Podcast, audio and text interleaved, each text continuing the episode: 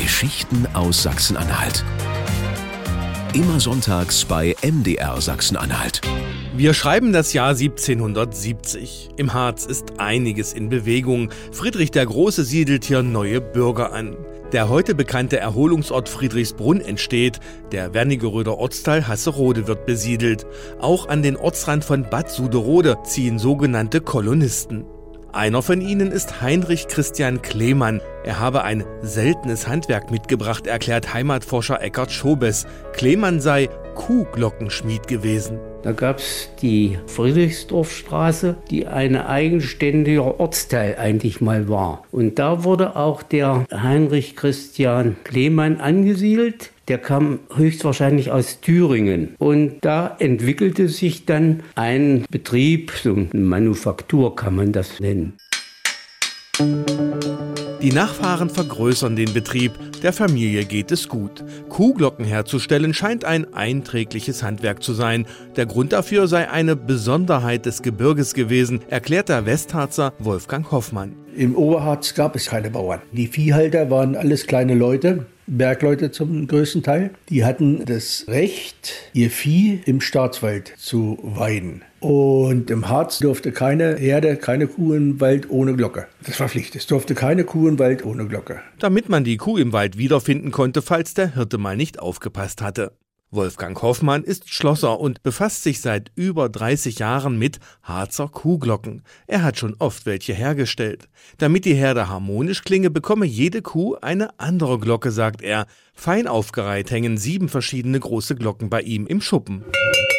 Zu einem Glockenspiel gehören sieben verschiedene Glocken. Und das sind sieben verschiedene Töne. Jede einzelne Glocke hat einen anderen Ton und sie klingen harmonisch zusammen. Das ist ein Beischlag. Das ist eine von den mittleren im Glockenspiel. Den haben wir hier. Das ist die tiefste, die größte. Das ist der Oberstumpf. Hergestellt werden die Glocken aus Blech, das vorher mit Hilfe von Schablonen zurechtgeschnitten, dann gedengelt, gebogen und verlötet wird. Die Klöppel werden mit Lederriemen angebunden, die Tragebügel aufwendig aus Eschenholz gebogen. Genau nach diesem Muster fertigt Familie Klemann in Bad Suderode fast 130 Jahre lang erfolgreich Kuhglocken. Doch dann fehlen Nachkommen.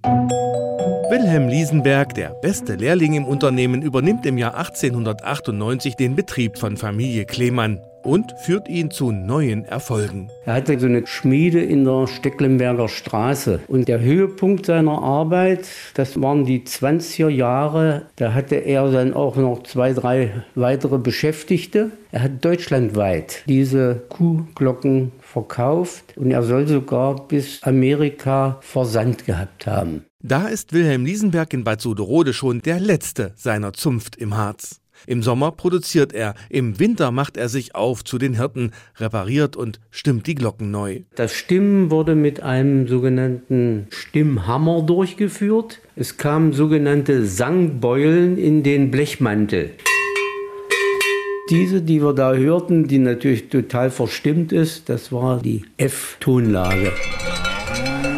84 Kuhherden mit über 9000 Glocken soll Wilhelm Liesenberg in seinen besten Zeiten betreut haben. Doch schon bald geht der Bedarf rasant zurück. Immer mehr Touristen beschweren sich über Kuhfladen auf den Straßen. Die Art der Viehhaltung verändert sich. Die Weide im Wald wird verboten. Als 1949 Wilhelm Liesenberg stirbt, endet auch die Tradition der Kuhglockenherstellung im Harz. Jedenfalls die gewerbliche. Immerhin gibt es ja noch Wolfgang Hoffmann, der ab und an seinen Dengelhammer hervorholt und Kuhglocken schmiedet.